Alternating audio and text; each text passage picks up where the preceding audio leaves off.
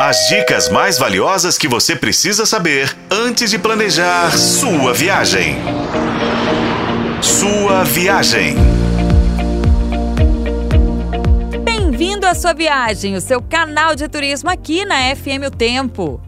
Estátua da Liberdade, os inúmeros telões da Times Square, o Charging Bull, que é aquele touro enorme em bronze lá na Wall Street, o Rockefeller Center com a pista de patinação mais famosa do mundo cinematográfico, o estádio dos Yankees, o Museu de Arte Natural, onde se passa o filme Uma Noite no Museu com Ben Stiller, Bom, nenhum desses destinos óbvios, cujo passeio de fato é obrigatório para o turista que está em Nova York, nos pautam neste momento.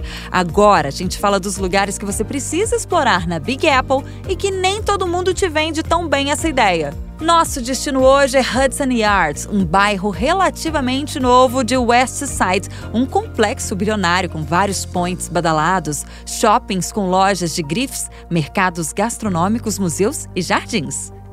O monumento The Vessel é a principal atração da região, uma estrutura de 16 andares com 46 metros de altura com escadas conectadas entre os patamares do edifício que lembram muito uma colmeia. Ele é todo espelhado, é mágico mesmo, e muito embora ele esteja fechado para a entrada do público, os cliques para as fotos, mesmo do lado de fora, nossa, ficam fantásticos, gente. Dali siga para esse que é um dos lugares mais lindos que eu conheci em Nova York definitivamente, e que quando falam dos pontos turísticos da cidade nos sites a galera nem menciona, o que é um erro, tá? O High Line, um minhocão abandonado onde corria o trem da cidade.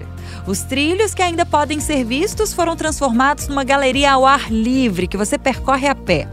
Um parque que cobre mais de 10 quadras, um calçadão no coração de Manhattan, com rica vegetação, montagens, edificações charmosas e música. Tem DJ tocando no meio do rolê.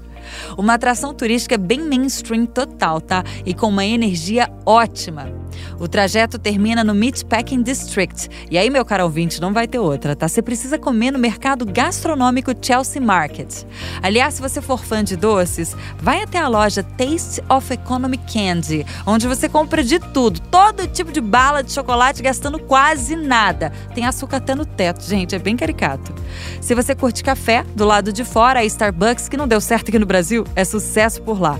Tem uma loja pertinho, com três andares, onde você vivencia toda toda a experiência do café, desde a torra até chegar na sua xícara. É realmente muito impressionante. Fica aqui a dica, eu sou a Renata Zacarone e esse foi o podcast Sua Viagem. Acompanhe pelos tocadores de podcast e na FM O Tempo.